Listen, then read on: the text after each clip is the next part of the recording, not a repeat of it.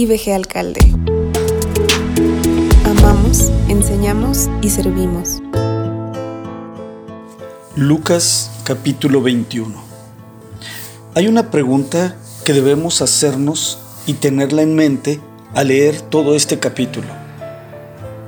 ¿Cuál es la correcta actitud que debe tener un cristiano ante las profecías?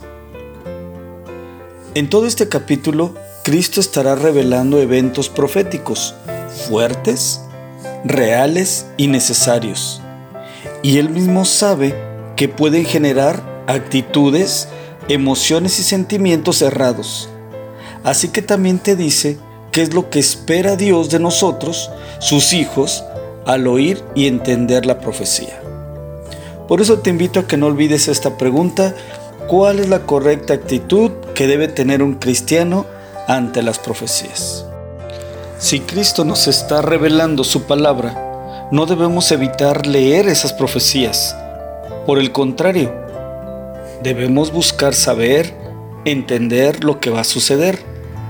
Pero como hijos de Dios, no debemos preocuparnos, sino vivir confiados, ya que nuestro Dios nos da esperanza y protección como lo vamos a leer en este capítulo. Especialmente el versículo 18 dice, pero ni un cabello de vuestra cabeza perecerá. Promesa, protección que nos está ofreciendo.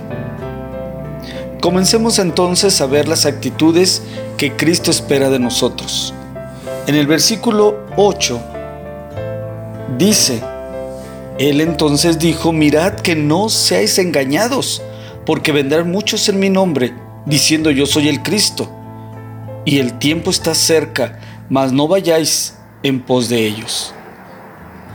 Si tú no quieres ser engañado, entonces debemos escudriñar, debemos entender todas las profecías con esa actitud que hemos venido hablando. No debemos dejarnos engañar y una muestra de ello es que no vamos a ir en pos de gente que dice ser importante, que dice ser el Cristo, que dice tener poder, que dice tener la sabiduría de Dios en ellos. Nosotros tenemos su palabra escrita, es completa, es confiable, a ella debemos de ir.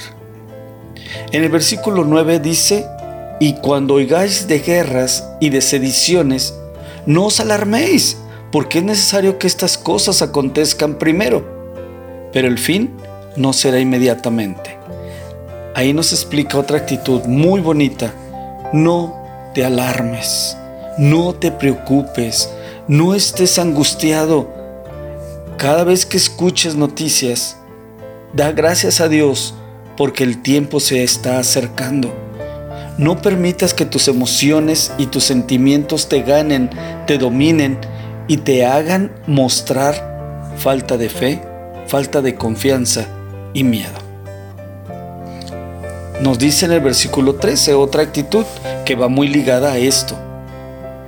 Versículo 13, y esto será ocasión para dar testimonio. Así que en lugar de estar alarmados, debemos dar testimonio. Cada vez que escuchemos noticias, cada vez que veamos el tiempo, cómo se está terminando y se nota a través de las leyes, se nota a través de los terremotos, se nota a través del hambre, se nota a través de las actitudes del ser humano tan negativas unos contra otros, es el momento de dar testimonio. Los cristianos damos testimonio, entre más oscuro sea el día, resplandece la palabra de Dios a través de nosotros.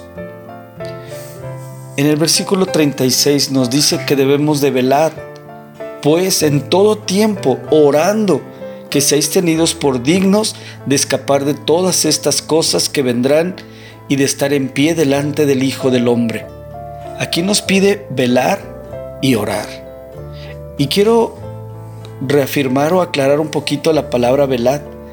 Es que tengamos cuidado de cómo es nuestra conducta, de no andar en glotonerías, de no mostrar indiferencia. Debemos como cristianos mostrar con nuestro testimonio, con nuestros hechos, que creemos en el Dios santo y verdadero. Eso es lo que dice la Biblia, velad y estar orando para lograr eso.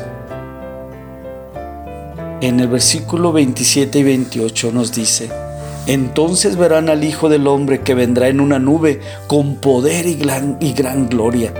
Cuando estas cosas comiencen a suceder, erguíos y levantad vuestra cabeza, porque vuestra redención está cerca. Vamos levantando nuestros rostros, hermanos. Vamos sintiéndonos bien porque nuestro Señor está cerca. Su venida ya se empieza a ver a través de todas las señales que Lucas capítulo 21 nos está dando.